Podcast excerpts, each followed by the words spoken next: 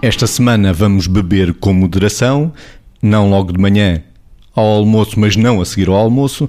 Margarida, quando é que o álcool pode fazer bem? Para já, para clarificar isto, diria quatro, quatro aspectos, pelo menos quatro cenários que eu acho que as pessoas têm que ter em conta. Um deles, na sua relação com o consumo do álcool. Vamos considerar que há uma, um consumo moderado, em que a pessoa verdadeiramente sente prazer, mas este prazer não é incompatível com o bem-estar, porque não perde o controle, pode ficar mais bem disposta, pode ficar mais, mais animada, mais criativa, até mais inspirada.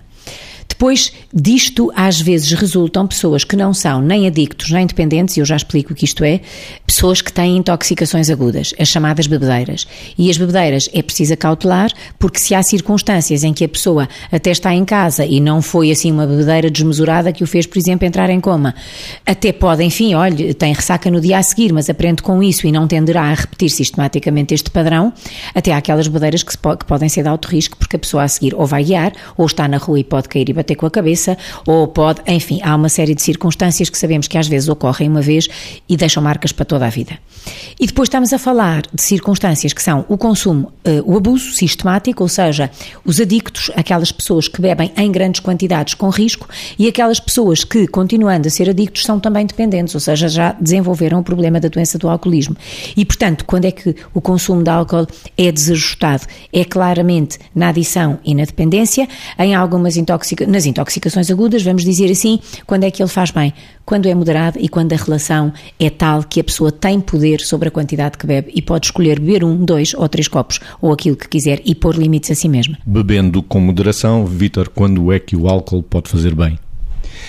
Aqui é muito importante esta questão que estamos a, a, acentuar, que é o beber com moderação, é fundamental. É evidente que as pessoas são todas diferentes e o risco de uma pessoa ficar dependente do álcool pode ser diferente eh, comparativamente com outra. Porquê? Porque há fatores de interseção entre uns e outros que podem ser causadores. É, é sempre, no fundo, o álcool é, é, uma doença médica, psicossocial, é uma doença com todas estas características e implicações em termos de consequências. Não é só uma doença que envolve aquilo que é o atingir determinados órgãos do corpo, mas envolve tudo o que é a parte psicossocial da interação da pessoa com o mundo, que seja a sua família direta, seja o trabalho, sejam os acidentes de viação como consequência. Bom, e nesse sentido, nós acentuamos muito a ideia da moderação, por isto, porque de facto não se sabe naquela pessoa em particular se eventualmente ela tem uma suscetibilidade maior ou menor para vir a depender do álcool, porque a matriz genética desta pessoa pode ser uma matriz mais vulnerável e nesse sentido pode ter mais dificuldade em fazer o tal controle da bebida que a Margarida referia, que é a capacidade que eu tenho de controlar o que bebo, porque uma pessoa com dependência do álcool não consegue parar no primeiro copo tem essa dificuldade em controlar o que bebe. Ou seja, não é ele que controla o, o, o álcool, é o álcool que o controla a ele. É o álcool que o consome a ele e não ele a consumir álcool em determinado momento.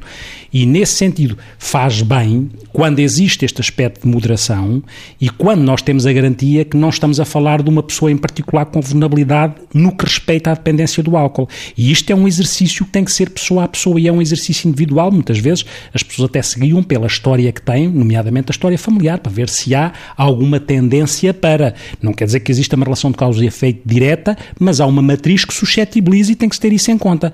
Por isso, reforçamos a ideia do beber moderado.